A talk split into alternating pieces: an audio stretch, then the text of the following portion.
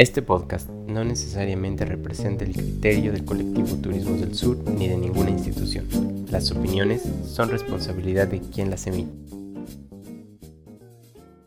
Hola, ¿qué tal? Buenos días, buenas tardes, buenas noches. Bienvenidos, bienvenidas, bienvenides a este podcast de Colectivos Turismos del Sur.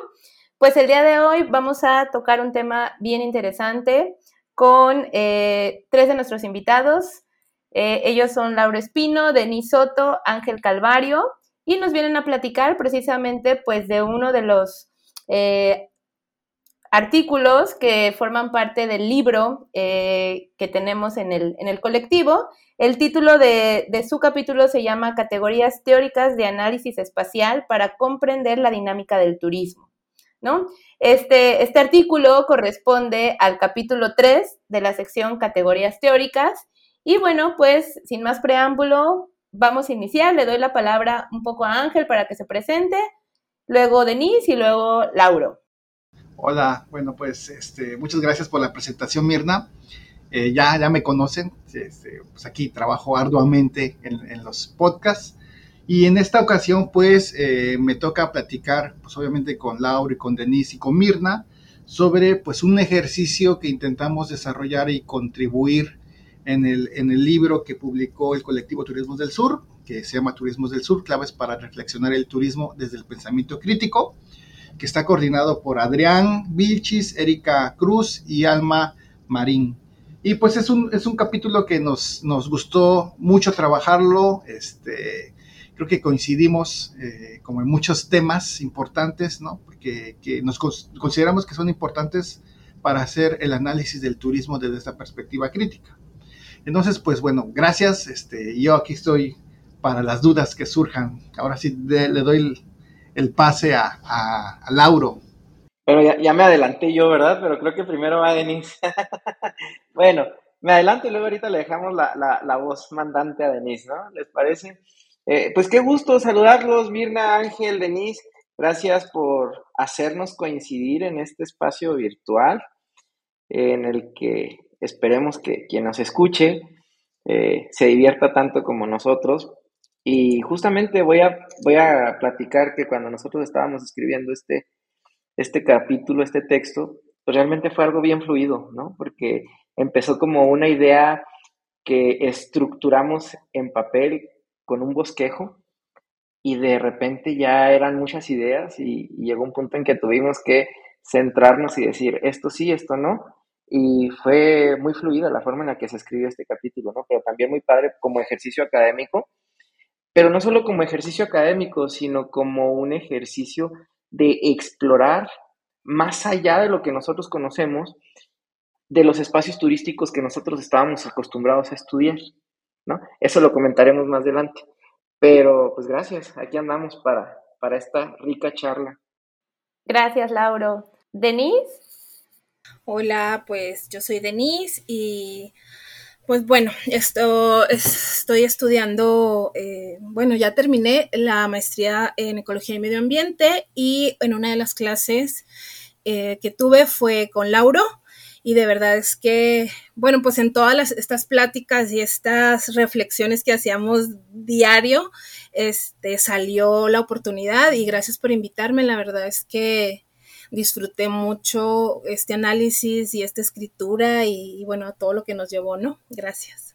Gracias, Denise. Oye, pues qué interesante. Justo ahorita que comentabas que fue en una de tus clases, a mí una de las cosas que me llama más la atención es su formación, porque vienen a hablarnos de espacios turísticos, de las dinámicas que existen, y me gustaría que nos platicaran, pues, qué formación tienen, ¿no? Porque eh, hasta donde yo sé, pues ustedes son un grupo interdisciplinario, ¿no? Platíquenos.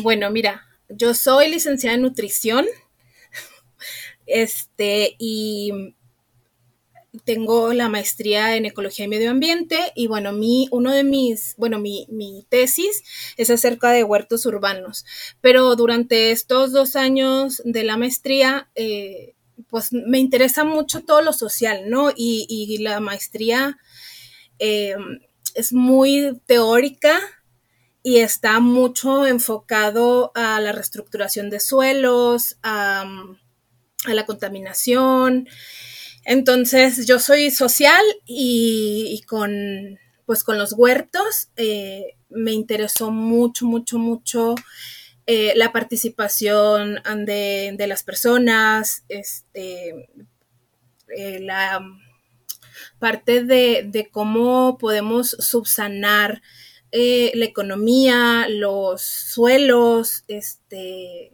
pues la vulnerabilidad social también.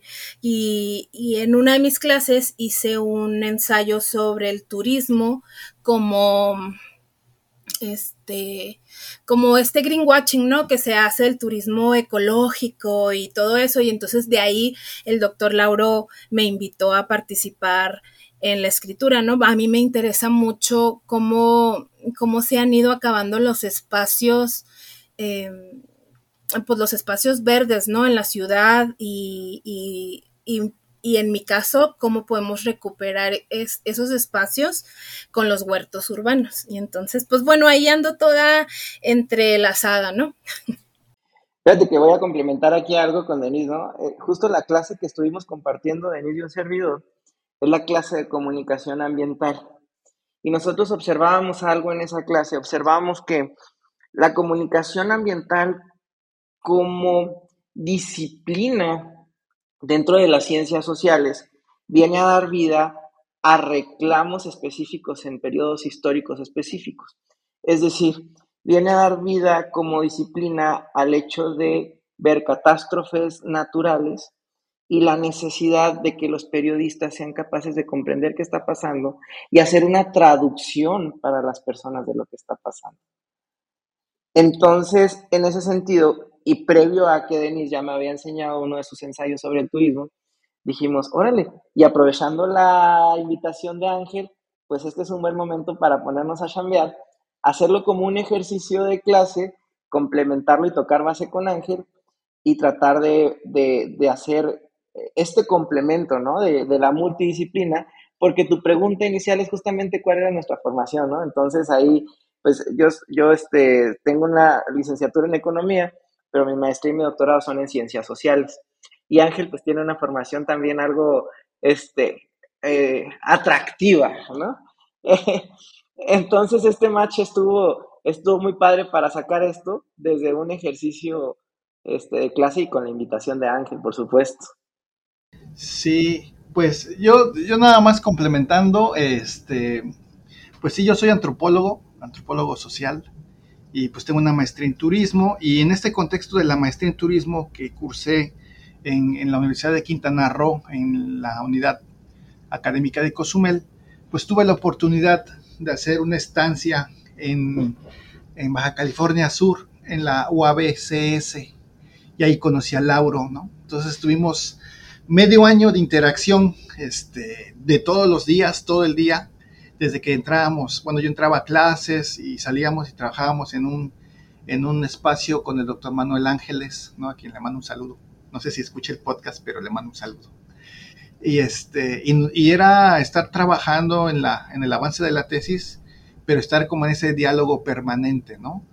Y hice una buena pregunta porque ¿qué hace un economista, una nutrióloga, si no mal escuché, y un antropólogo social hablando de espacio y turismo, ¿no? Y es que a mí, eh, después de muchos años, caí en cuenta de que, pues, eh, a mí el, interés del espacio, cómo se construye el, espacio, las ciudades, es un interés particular. Pero hoy en día, este, pues me doy cuenta que todas las actividades son espaciales, ¿no? No hay actividad que no se realice desde el espacio. Y en esa actividad, pues uno produce esos espacios, ¿no?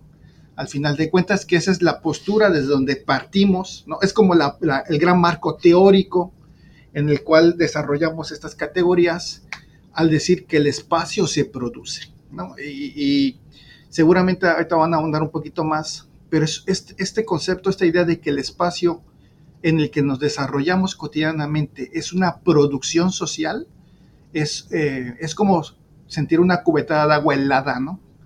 Porque entonces te empiezas a preguntar o a, entender por qué la desigualdad social que se observa en el espacio no es algo natural, es algo que se produce por la sociedad.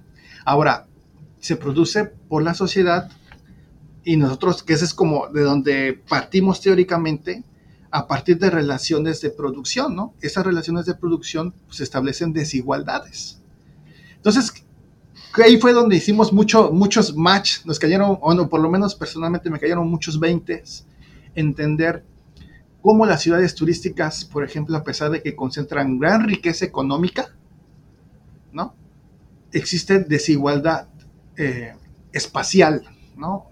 Grandes complejos hoteleros, grandes complejos residenciales, eh, para poder acceder a ellos necesitas tener mucho dinero y como hay lugares donde la gente vive totalmente hacinada, sin acceso a servicios públicos, sin acceso a luz, agua, alcantarillado este, y otros problemas sociales, ¿no? Y como que, creo que por ahí va la reflexión que hacemos con este capítulo. Qué interesante, muchas gracias, muchas gracias a los tres, porque definitivamente, ¿no? Pues el, capítulo, todo su, su, trabajo se centra precisamente pues en hablar de espacios turísticos y justo es el turismo el que, digamos, como confluye con, todos los temas y todos los intereses que, ahorita nos acaban de platicar. Y, qué interesante que podamos empezarlo a mirar así o podamos empezar a platicar precisamente sobre cómo son percibidos estos espacios, ¿no? Justo en, el, eh, en, su, en su artículo mencionan el espacio percibido, el concebido y el vivido, ¿no? Esto, esto quiere decir que, bueno, pues tenemos diversas formas de, de, ver este espacio, de aprovecharlo, de entenderlo, ¿no? De, de utilizarlo. Entonces, ¿qué, nos pueden platicar un poquito sobre, sobre esta primera parte del capítulo que nos habla como de estas tres formas eh, del espacio? Yo, yo voy a ir un poquito más atrás, ¿no? sí, sí, sí, sí. Porque justo, ¿no? En la organización del capítulo, esto es sumamente importante para entender cómo se produce el espacio, pero la primera inquietud, este, digo, antes de ese posicionamiento teórico de Febriano, eh, era, bueno, ¿y es un modelo nuestro o es un modelo ajeno a nosotros? ¿No? O sea, es un modelo de desarrollo que está planeado en un discurso este, de la década de los 60, si tú gustas, este, pero que responde a una forma de acumulación de capital no me voy a poner intenso con eso, simplemente es decir, una forma de acumulación de capitales, existen ciertas formas en las que explotamos los recursos naturales, en las que nos relacionamos entre actores de la producción o actores económicos, pero también entre los que se regula la actividad económica dentro de las instituciones o las instituciones que existen regulan la actividad económica, ¿no? Entonces, justo hay un cambio histórico, un salto histórico que nosotros podemos observar de un modelo de este, fordista keynesiano, por decirlo de alguna forma, en donde se buscaba el bienestar social de las personas, que era redistributivo, que era este, que buscaba cierta igualdad, cohesión social, etcétera, etcétera, etcétera, pero que para la acumulación del capital disminuía la tasa de ganancia, es decir, disminuía la riqueza que podían obtener este, los acumuladores de capital, y ya ese modelo ya no funcionaba simplemente por eso, ¿no? Entonces hay una onda muy fuerte, tanto política como de acciones, que buscan tumbar este modelo, pero también el mismo modelo se pone en crisis porque el Estado entra en crisis, ¿no? Porque había que pagar esta redistribución, esta cohesión social, estos beneficios que habían adquirido los trabajadores y demás y este, se pone en crisis. Cuando se pone en crisis este modelo, bueno, ¿qué pasa? Pues vemos también que hay una división del mundo, o algunos, mejor dicho, observan una división del mundo entre los que se consideran a sí mismos desarrollados y consideran a otros subdesarrollados, ¿no? Entonces, esos que consideran a otros subdesarrollados dicen y toman la palabra por los que, por los que son nombrados en ese momento subdesarrollados y dicen, pues para que estos cuates alcancen un cierto nivel de desarrollo, es importante llevarles la actividad turística como la forma salvadora del desarrollo, ¿no? ¿Qué es lo que nosotros no sabíamos cuando nos vendieron esa idea? Lo que no sabíamos era que iba a pasar todo lo que está pasando, ¿no? Los despojos, las privatizaciones, este, trabajos probablemente no en muy buenas condiciones, este, la transformación del paisaje, eh, ecocidios y un montón de cosas. Eso no nos dijeron. Entonces nosotros justamente iniciamos este capítulo diciendo que es este modelo, el turismo en México es un derivado del discurso internacional, o sea, ni siquiera es algo que nosotros decidimos. Pero a partir de eso nos damos cuenta con esta nueva forma neoliberal, si tú quieres, de acumulación de riqueza, que la producción del espacio responde a una multiescala espacial.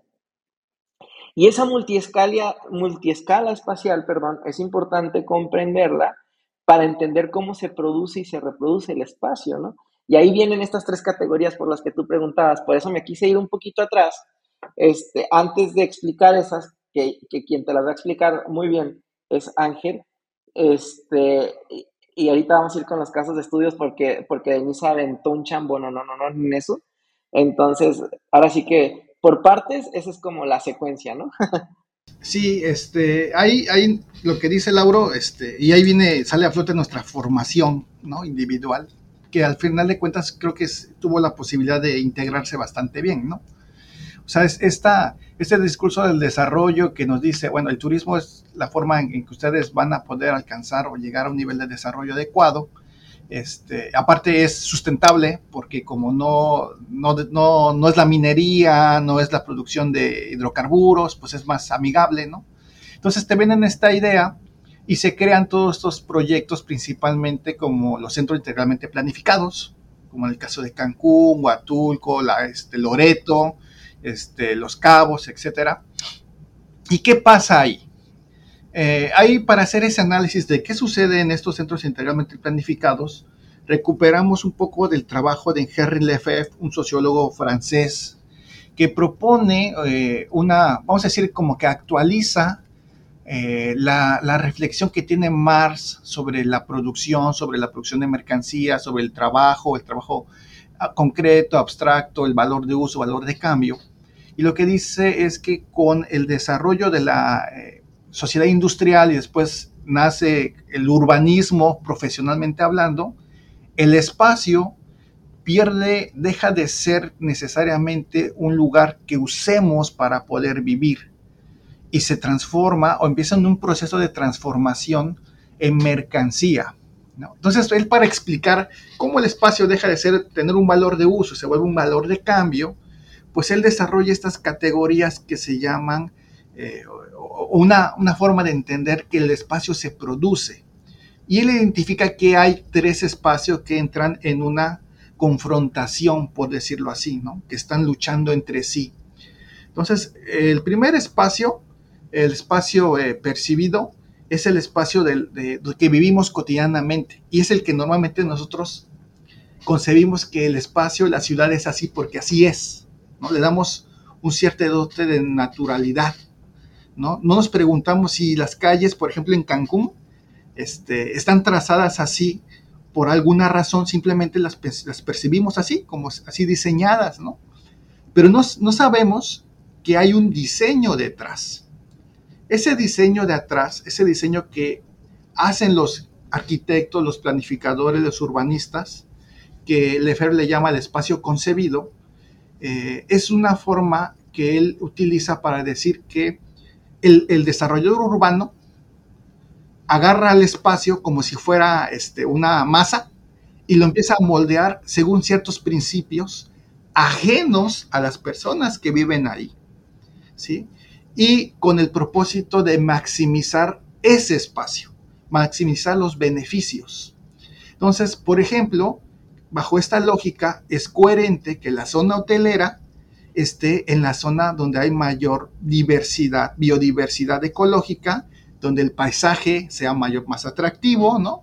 Porque es un espacio para el turista, porque lo que va a generar esa zona eh, turística, pues es ingreso de dinero o entrada de divisas, ¿no? Y las zonas de menos valor económico para el mercado, pues son las zonas que se les deja normalmente a las regiones donde se desarrollan las zonas habitacionales para los trabajadores, por ejemplo, ¿no? Que son las zonas más lejanas de los centros de trabajo. Entonces, ahí ya Lefebvre habla de dos conceptos, el espacio percibido y el espacio concebido. El concebido es el espacio que se construye desde la lógica del capital, porque el propósito es planificarla para que genere ganancia. Y luego, o sin embargo, pese a que existe esta planificación, la gente vive el espacio. Y cuando decimos que la gente vive el espacio, es porque hablamos del espacio vivido, el espacio que la gente en su vida cotidiana simboliza o significa. ¿no? Es, bien interesante porque, por ejemplo, si hiciéramos o aplicáramos, eh, tomáramos prestado estas herramientas de los imaginarios sociales, que se llaman croquis mentales, y tú le pides a una persona, a ver, dibújame tu ciudad, te va a dibujar en un croquis los espacios que son significativos para él, ¿no? Puede ser la escuela primaria, la iglesia, el parque donde iba a echar novio. Esos espacios son los espacios vividos por las personas. Por ejemplo, aquí en Cancún, pues el ceviche, ¿no? Todo mundo tiene la historia, algo tiene que ver con el ceviche. ¿Por qué? Porque todo mundo interactúa ahí, porque es un espacio súper conocido. Es más, creo que nadie sabe cómo se llama la, la, este, ¿cómo se llama? La fuente del ceviche tiene un nombre, ¿no? Creo que se llama algo así caribeña, pero todo el mundo lo conoce como el ceviche, ¿no? Entonces, esos espacios están cargados de significado para las personas.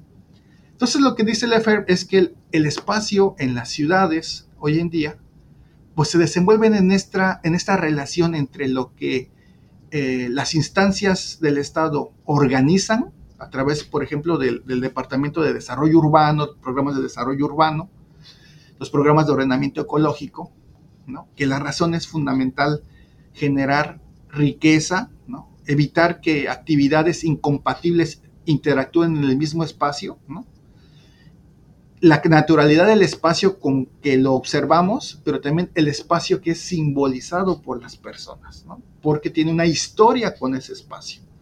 Entonces, en esa interacción se produce el espacio en las ciudades, por ejemplo. ¿sí? Entonces, eh, lo interesante es eso, ¿no? Ese no es algo natural y ajeno a las personas. Si son, somos las personas las que producimos ese espacio en el que nos desarrollamos. Eso es la producción del espacio. Qué interesante. Esperemos que con esto quieran seguir leyendo y profundizar más. La verdad es que yo cuando lo revisaba la primera vez, me era complejo, ¿no? Como entender a qué se referían y justo yo me acuerdo que le preguntaba a Ángel, oye, pero a qué se refiere, ¿no? ¿Qué significa esto? ¿Cuál es la diferencia entre percibido y concebido? ¿Y, cómo es que, dimensionas? Porque al final, eh, bueno, también platicábamos de que es un, proceso dinámico, ¿no? Que, siempre está cambiando, se está construyendo, se está eh, modificando. Y, que bueno, también que responde a ciertos intereses, ¿no? Que es lo que también ahorita eh, estábamos platicando y que bueno, no es como casualidad que estos lugares que están asignados para una actividad turística, para un uso turístico, pues sean, eh, se dieron solamente, ¿no? Sino que ya hay, todo un, eh, un, plan, ¿no? O hay toda una, un interés detrás que, que hace que esos espacios sufran esa transformación, probablemente la aceleren o, digamos que impulsen a que se ocupen de cierta manera. Entonces, eh, aquí me parece bien interesante también que hace ratito Lauro comentaba de que se sentaron como a revisar, bueno, de dónde sacaban la información, ¿no? Y, y, hablaba de esta percepción de los periodistas, ¿no? De cómo miran estos espacios o cómo van entendiendo estas problemáticas que surgen en estos espacios. Y me llama la atención porque, según recuerdo, y corríjanme si no, Ustedes mencionan en el artículo que ustedes obtuvieron parte de la información a través de pues, estudio de, artículos periodísticos, ¿no? O sea, esa fue su fuente de información, porque es muy complicado, pues, a lo mejor encontrar las verdaderas intenciones, ¿no? O sea, vas, vas como atando cabos, ¿no? Que es muchas veces lo que hace un, un investigador, una investigadora al momento de, de centrarse o profundizar en un tema, ¿no? Que tienes que buscar como varias fuentes. Y eso también me parece bien interesante porque se alinea pues mucho también pues esta, eh, esta eh, información que nos daba Ángel acerca de, bueno, al final son las personas las que utilizan, aprovechan este espacio y son las que pueden dar su propia eh, versión de cómo son vistos, ocupados y aprovechados estos espacios. Denise, andas por ahí. Cuéntanos, acerca del, capítulo, ¿no? Una vez que ustedes se centran a profundizar en estos espacios, también deciden seleccionar ciertos ejemplos, ¿no? Como para hacer un poquito más eh, digerible y, representar de manera más sencilla todos estos conceptos teóricos que, pues deciden eh, enfocar a los espacios turísticos. ¿Cuáles fueron estos, eh, estos polos turísticos y por qué, por qué razón ocupar estos ejemplos? Sí, bueno, mira, em, haciendo reflexión sobre la, dinámica entre el desarrollo y, lo, y el subdesarrollo, em, encontramos que que pues bueno, existía este modelo, lo que ya mencionaron, ¿no? De este modelo de desarrollo óptimo que se, que se quiso imponer en México, ¿no? Y sin tener en cuenta, eh, pues, a las personas. Es, fue simplemente, este, pues, parte de política permisiva, de, de las estructuras laborales de, bajo costo y bueno, y también que hubo una libertad este, importante para apropiarse de, espacios, ¿no? Los intereses de los países desarrollados y considerándonos, a nosotros como países en vías de desarrollo o subdesarrollados, este, pues con un chorro de,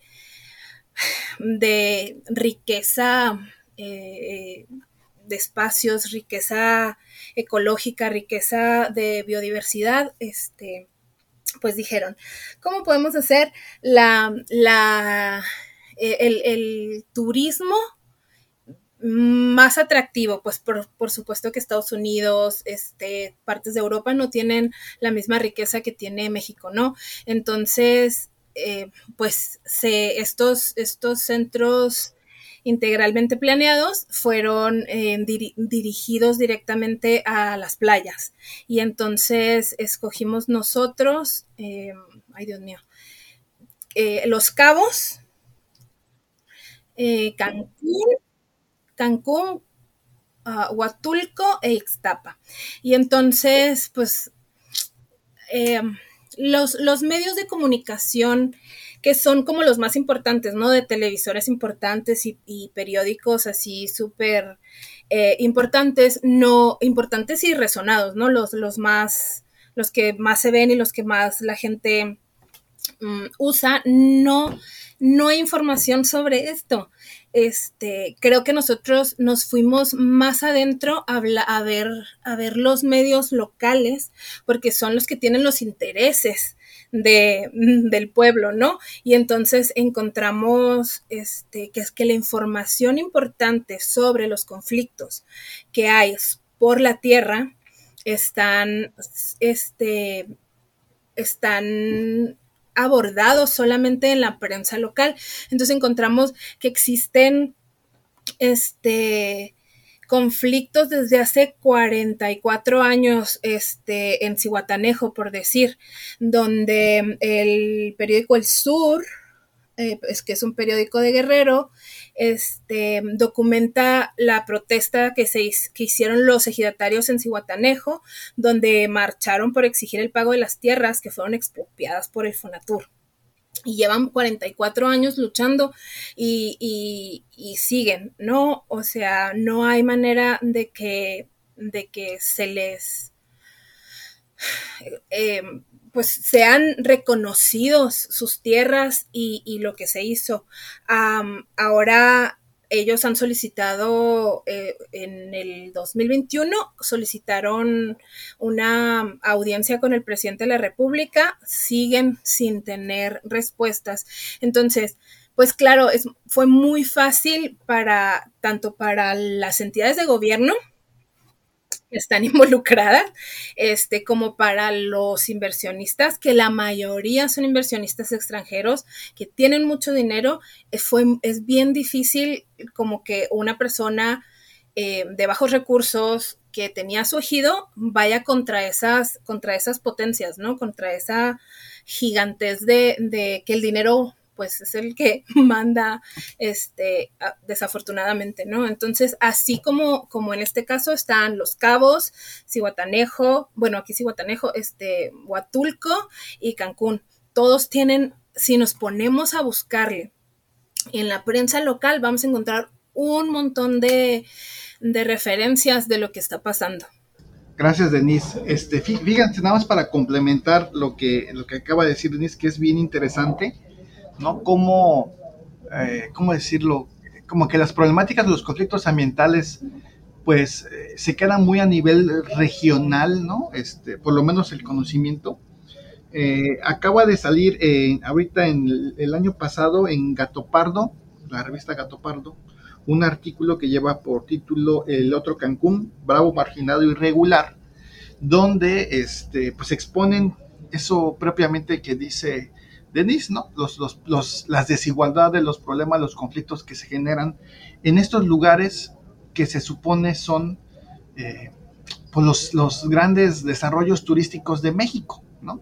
Entonces es bien interesante porque pareciera que junto con el desarrollo turístico de estos centros integralmente planificados, donde se habla de mucha abundancia, mucha eh, riqueza, mucha generación de empleos, pues también atrae mucha desigualdad y atrae muchos problemas o conflictos ambientales. Si bien no abordamos el concepto de conflictos ambientales, sí abordamos otros conceptos, como el de acumulación por desposesión, ¿no? Y el de destrucción creativa. Entonces, este, pues Lauro, si quieres platicarnos un poco de pues, destrucción creativa y ya le decimos a Denis que nos platique el de acumulación por disposición. Claro, justo, justo fue nuestro, fíjate, el abordar estos otros dos conceptos dentro de la triada conceptual, porque la triada conceptual realmente, si tú te das cuenta, fue producción del espacio, acumulación por desposesión y o acumulación por despojo, como algunos le mencionan, y este, destrucción creativa del espacio, tiene que ver con lo que está pasando en estos centros integralmente planeados, que esa chamba fina de Denise este, fue magnífica porque ella se metió a los periódicos locales y dio cuenta de esta destrucción creativa del espacio, pero también dio cuenta de esta acumulación por despojo. Entonces es un proceso. ¿Cómo se da esta producción del espacio? Ya nos, ya nos explicó Ángel. Y algo que yo agregaría es que esta producción del espacio se da también a partir de las características específicas de la forma de acumulación de capital. Entonces, hay este concepto, este concepto de acumulación por despojo, que ahorita que, lo explique es un poquito más en la práctica, porque ella lo vivió al leer todas estas notas periodísticas, porque llegó un momento de Denise de pasión en donde estuvo leyendo y leyendo y leyendo y leyendo cada nota, e interesándose de cada uno de los casos eh, y yo lo voy a explicar desde lo teórico, porque al final del día este, fue, fue lo que vimos que hiciera match entre lo empírico y lo teórico. Entonces vimos, por un lado, el proceso de destrucción creativa. Cuando se da este discurso de decir, bueno, México vamos a desarrollarlo a partir del turismo, pero hay espacios que sirven y hay espacios que no sirven. Entonces el concepto de destrucción creativa justamente viene desde la idea schumpeteriana, esa idea que nosotros conocemos en donde se dice que el capital destruye hacia adentro todo lo que no le sirve y construye o crea cosas nuevas de cara a la nueva forma de acumulación de capital que le van a servir justamente para aumentar esa tasa de ganancia. Entonces, este proceso de destrucción creativa de los espacios turísticos se da cuando se destruye en estas localidades todo eso que no nos sirve. Por ejemplo, si no nos sirve una comunidad de pescadores a línea de playa, se destruye. ¿Y qué se crea en su lugar? Un resort de un todo incluido, este, con un bar, un restaurante. Exacto, exacto. Entonces, ese proceso de destrucción creativa es dinámico y constante. Pero para que ese proceso de destrucción creativa se pueda dar con plena libertad financiera, capitalista, especulativa, inmobiliaria, se necesita que antes se dé un proceso de acumulación por despojo. Es decir, quitarle a los, a los que tienen la posesión de esas tierras o de esos espacios, arrebatarlos, desposeerlos y a partir de eso se da el proceso de acumulación nuevo de capital. Entonces, si te fijas, es un proceso salvaje y ese proceso salvaje está ejemplificado justamente en todos esos ejemplos, en todas esas notas que toma Denise y nos ayuda a plasmar en este capítulo, ¿no? Entonces, es un proceso que además yo podría decir que tiene una secuencia, pero que es dinámico y sigue pasando y seguirá pasando. ¿Por qué? Porque cuando estos territorios turísticos se encuentran en crisis, donde ya no puede más ese territorio, o se destruye y se vuelve a crear, o se despojan nuevos territorios para volver a acumular. Sí, sí, y definitivamente, o sea, en, el capítulo lo vemos, ¿no? Porque es recurrente lo que sucede, ¿no? Ustedes con, con esa revisión eh, demuestran precisamente que no es un caso aislado, sino es justamente en todos estos polos turísticos, con la misma formulita, pasan estas mismas este, escenarios, ¿no? De desposesión y destrucción creativa. Sí, claro, ahora si mal no recuerdo, nosotros lo seleccionamos por orden histórico, ¿no? Los centros integralmente planeados. Entonces, era una aclaración que nos faltaba por ahí hacer y seleccionamos los primeros cuatro. Eh, Ángel, quiero, creo que quiere decir por ahí algo. Sí, yo quisiera hacer, hacer una, darme un atrevimiento, si me lo permiten.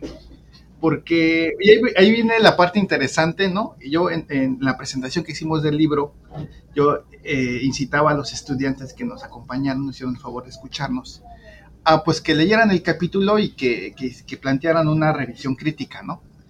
que, nos hacía falta o que nos que pues es que al final de cuentas pues trata uno de, plasmar todas las ideas pero pues en un, espacio reducido. Pero reflexionando un poco de eh, esta, esta reflexión con la que inicié de que lo, social es espacial y lo espacial es social pues por ejemplo no con este este este proceso de creación eh, destrucción creativa pues eso pasa por ejemplo en las comunidades eh, rurales indígenas donde se asienta el turismo, ¿no? Entonces me viene a la mente, por ejemplo, estas eh, áreas naturales protegidas que al momento de que son decretadas, ¿no? Las, muchas comunidades ya no pueden realizar sus actividades tradicionales, entonces se destruye todo un sistema productivo tradicional, ancestral, como queramos llamarle, pero te dicen, no puedes hacer esto, pero puedes hacer turismo, ¿no? Voy a hacer ecoturismo. Entonces, pues es, es un ejemplo muy claro en el ámbito social, ¿no? Este, en el ámbito de, las actividades que hacen las personas en el espacio, ¿no? En cómo se destruye, ¿no? Eh, al momento de, decir, vamos a crear un área natural protegida, y esas actividades productivas, que son actividades espaciales, pues ya no funcionan, ¿no? Ya no, ya no tienen sentido ahí. Entonces hay esa transformación, ¿no? Entonces ahora ya no te puedes dedicar a la milpa porque estás dentro de una área natural protegida, pero te puedes dedicar a hacer ecoturismo, ¿no?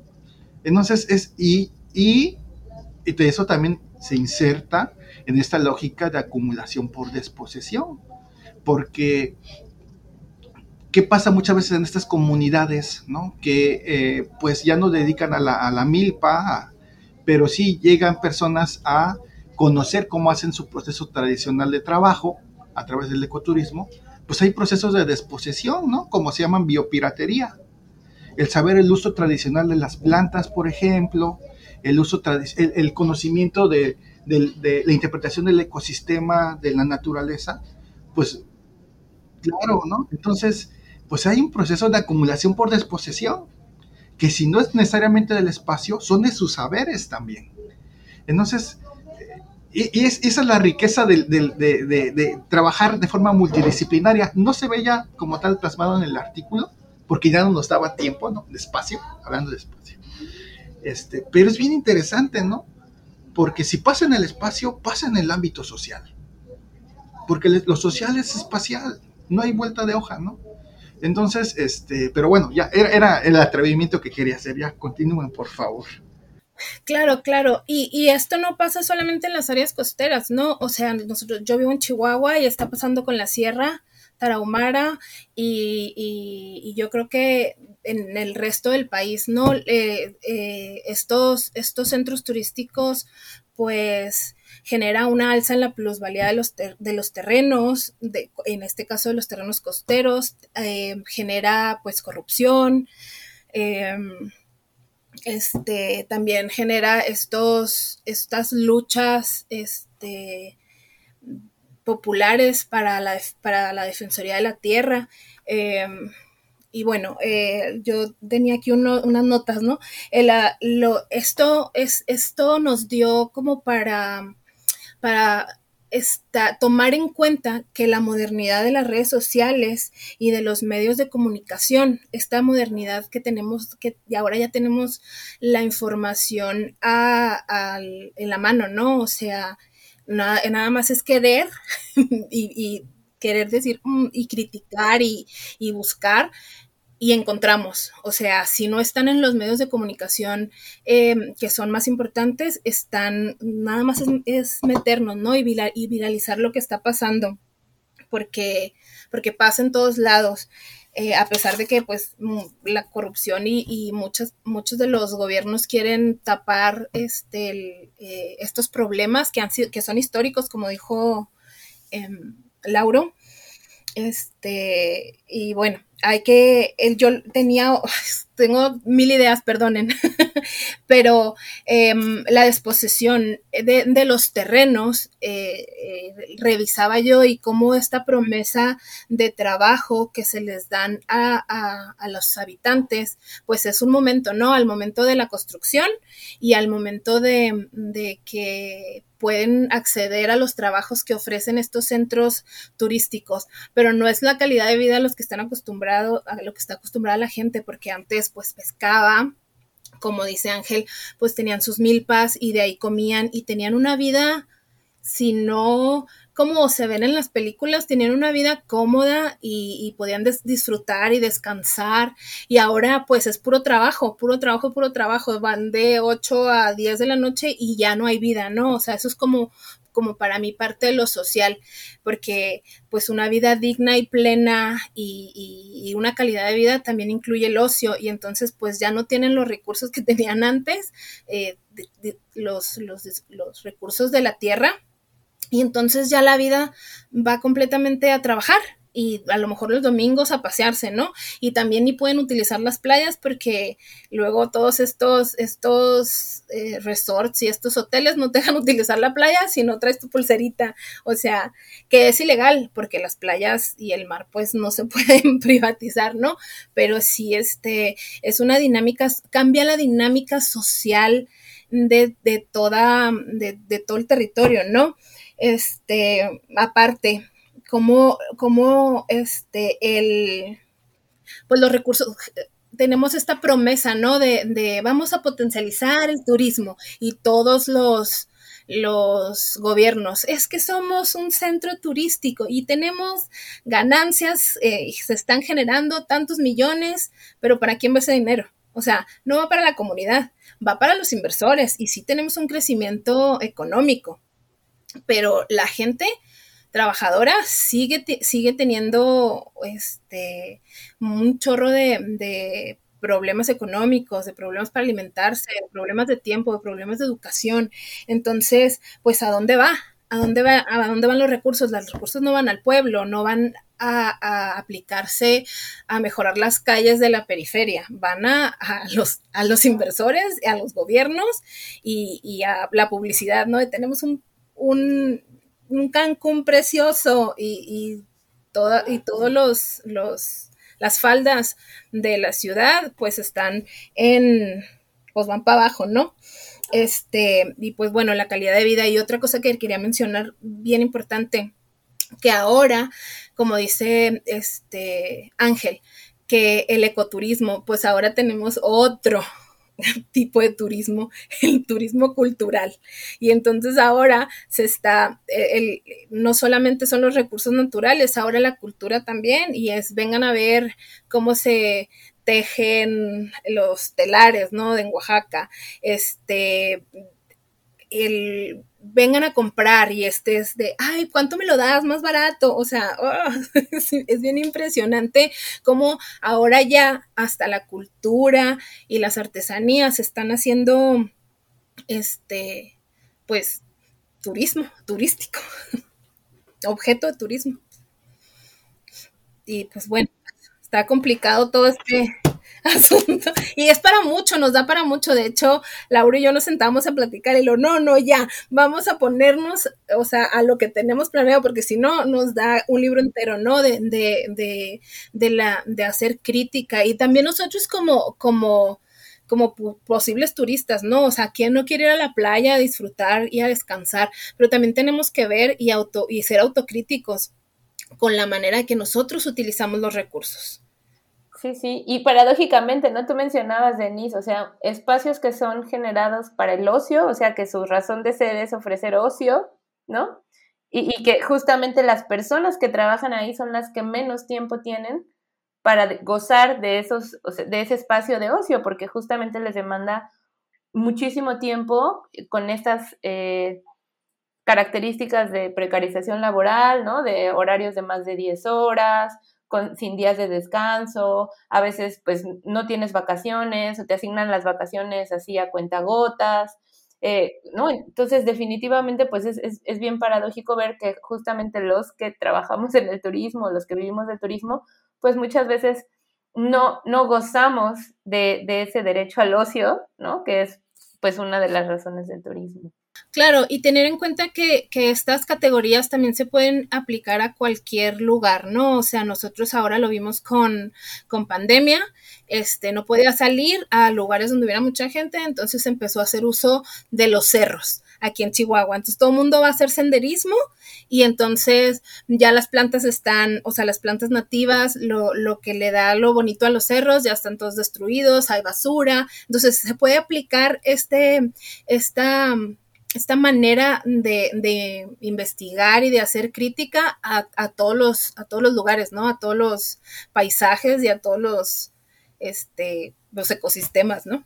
Sí, sí, perdón, por nada se me fue la, el, audio un ratito, pero ya volví. Este, justo, justo yo, yo no podría explicar el, la acumulación por despojo como lo explicó Denise, ¿no? Porque realmente yo lo había explicado muy técnico, pero ella nos aterrizó a darlo con ejemplos de lo que está pasando en el día a día.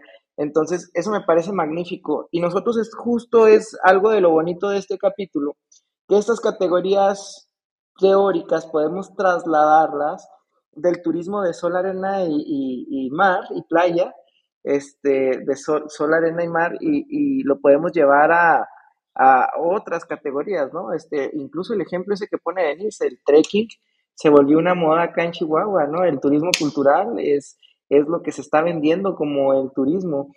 Pero ahí entran otros problemas incluso, ¿no? La propiedad intelectual de las artesanías de los raramuris, que se les abaratan sus, su producción artesanal, llega un intermediario y, y, revende cuatro o cinco veces más caro de lo que ellos dan sus precios, ¿no? Por ejemplo, un montón de problemas que se pueden este, visualizar justamente desde estas categorías, porque justo como lo dice, lo dice Ángel, el espacio es social y la producción del espacio no es sino social. Entonces, totalmente que la forma de acumulación que actualmente impera es socialmente construida, ¿no? Entonces, es, es justo esto, nosotros nos hemos llevado a este límite o a este punto de desencuentro entre contrarios, y lo digo desencuentro entre contrarios porque pues están por un lado los intereses locales y por otro lado están los intereses de la inversión extranjera directa, ¿no? Pero también están los intereses de la agenda política.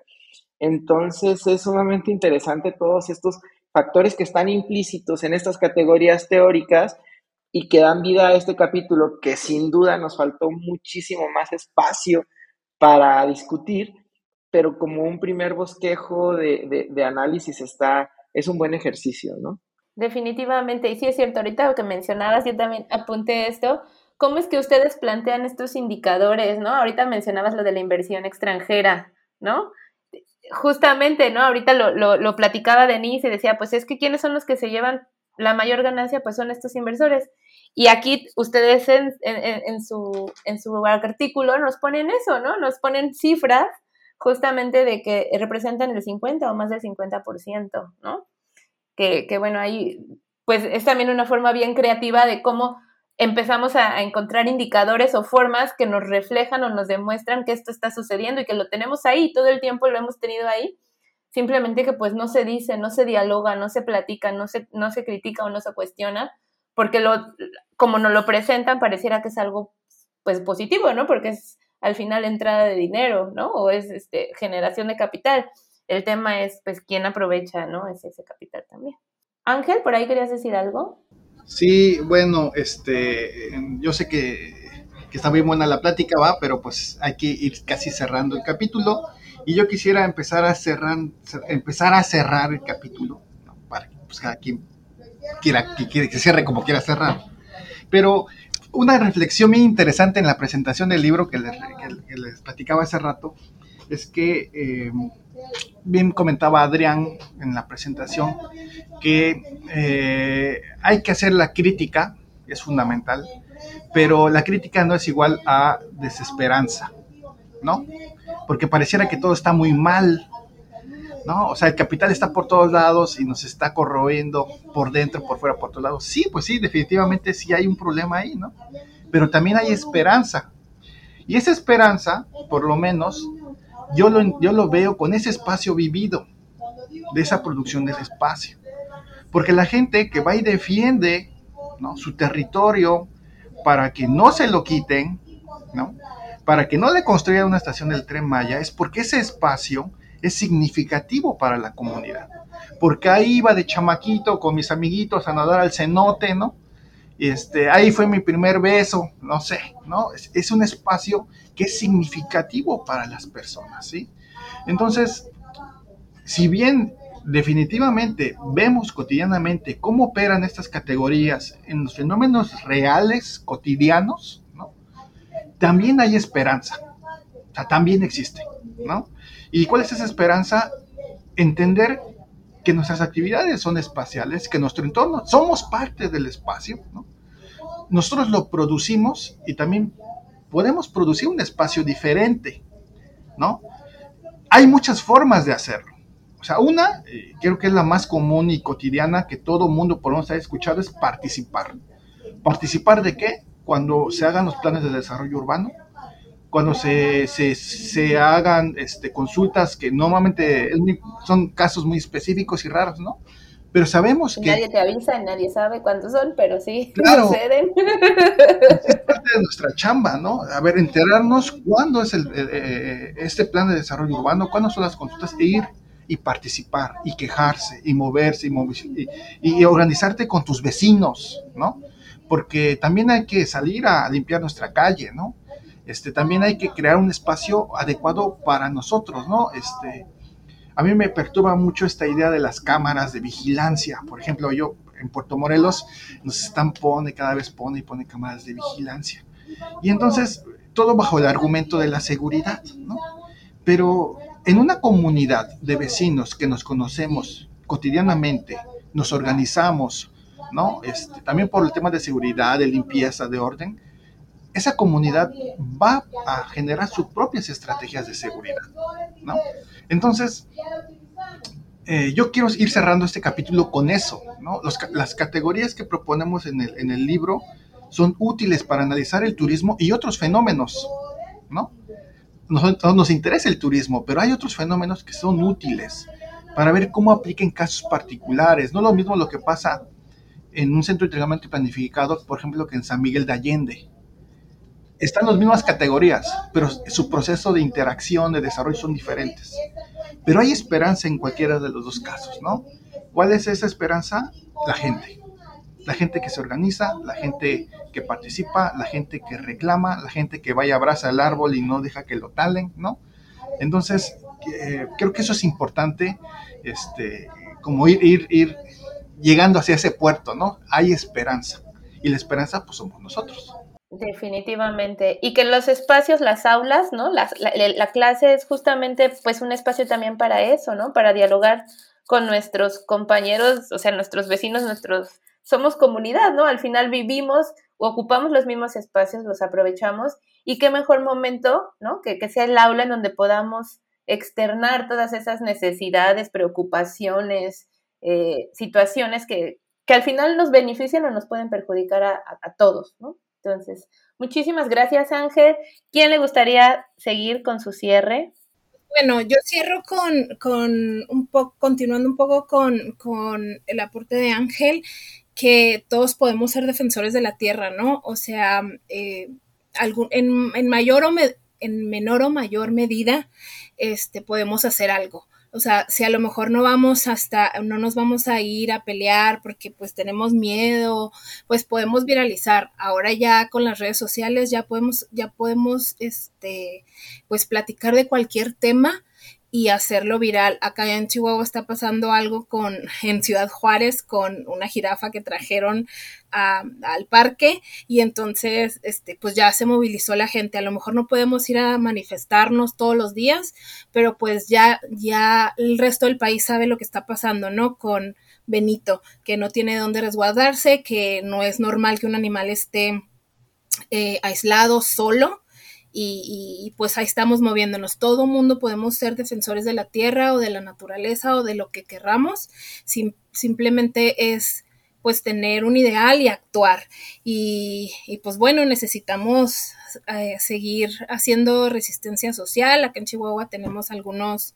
Eh, algunos grupos que están tratando de defender los cerros o, eh, los ríos, este, el, Chubiscar, eh, entonces, este, pues ahí estamos, y el, río Sacramento también que está contaminado, pues ahí vamos. Entonces, creo que tanto aquí como en el resto del país y obviamente lo que nos dice la, investigación para el capítulo, sí hay gente, sí hay gente que tenemos, que estamos luchando por, pues por los, derechos sociales y por los derechos ambientales. No, hay que también defender a los defensores este, de la tierra porque también tenemos ahí un problema como los, como los este, reporteros, ¿no? Y necesitamos este, cuidar a los que cuidan de la tierra y pues cuidarnos a nosotros. Y si se puede, si se puede, tenemos que ser críticos y tenemos que tenemos, no estoy diciendo podemos, tenemos que hacer algo. O sea, ahorita estamos en un punto crítico para defender la tierra, eh, los territorios y, pues la sociedad, ¿no? Y lo cultural. Y pues gracias por invitarme. Este, gracias. Muchísimas gracias, Denis. Importantísimo mensaje, ¿no? Con el tema de nuestros recursos son nuestros, hay que protegerlos, hay que cuidarlos. Y, y bueno, siempre un placer escucharles, aprender con ustedes. Gracias. Lauro, pues tú nos ayudas a cerrar. Sí, yo quería cerrar en otro sentido, pero creo que ya no me dejaron opción ellos. Y voy a rescatar algo de lo que dijeron. Justamente ellos son los culpables. No, hay, algo muy bonito en, David Harvey. Cuando David Harvey habla del derecho a la ciudad, eh, él habla de la insurgencia ciudadana. Entonces él dice que la insurgencia ciudadana es eso que va a pelear por el espacio, eso que va a pelear por el espacio para los justos y el espacio para todos, ¿no? Porque en Harvey todos tenemos un derecho a la ciudad, tomando en cuenta que esta es una reinterpretación de, del derecho a la ciudad del 68 de Lefebvre. Pero justamente para Harvey el derecho a la ciudad y la insurgencia ciudadana, la insurgencia ciudadana se crea cuando nosotros vivimos el espacio, pero también cuando nosotros sufrimos el espacio. Y en el momento en que nosotros estamos sufriendo el espacio es en ese momento que hay que producir un nuevo espacio, ¿no? O reconstruir un espacio. Entonces, eh, eh, justo estoy abonando a lo que concluían Ángel y Denise. Y hay una oportunidad importante justamente en la teoría crítica, que sí, fundamentalmente la teoría crítica es criticar, pero critica a partir de metodologías y a partir de fundamentos teóricos, ¿no? Entonces, no solo es criticar dentro de la teoría crítica, sino que también da luces hacia dónde no debemos ir. Probablemente en algunas ocasiones la teoría crítica no propone, pero sí nos dice por dónde no. ¿no? Y eso es importante. Entonces, no es del todo criticar por criticar, ¿no? Entonces, es importante esa discusión. Creo que es buenísimo lo que comentó por ahí Ángel. Y pues nada, Gracias por, por, este, por esta charla tan amena en tarde calurosa. y, gracias por, por, por, este, por propiciar este espacio. Ojalá que se den más como este, ¿no? pues gracias a ustedes también por compartir, porque, bueno, además de que estuvo como muy fluido, muy así, este, informal, agradable, como comentas, eh, la verdad es que también, pues, estos espacios son necesarios, ¿no? En que podamos compartir, podamos aprender de, las realidades de, nuestro país, ¿no? Que de pronto tienen tantas coincidencias y de pronto pareciera que estamos tan, tan alejados y tan desconectados. Entonces, definitivamente, hace ratito también mencionaba Denise, es bien importante que también reconozcamos a estos defensores ambientales. Yo también me sumo, es, es, un tema que nos compete a todos. Y, bueno, eh, con respecto al capítulo, pues bueno, invitarles a todos nuestros escuchas a que revisen el capítulo, a que revisen también los otros capítulos que están súper interesantes. Y pues bueno, eh, también vamos eh, a seguir subiendo contenido a las páginas, a la red social de Facebook, Spotify, Instagram. Si tienen alguna otra duda, algún comentario, pues que nos lo hagan saber. Eh, muchísimas gracias y pues nos vemos el próximo capítulo. Gracias, bye. No, hombre, gracias a ustedes. Gracias. Gracias, chao.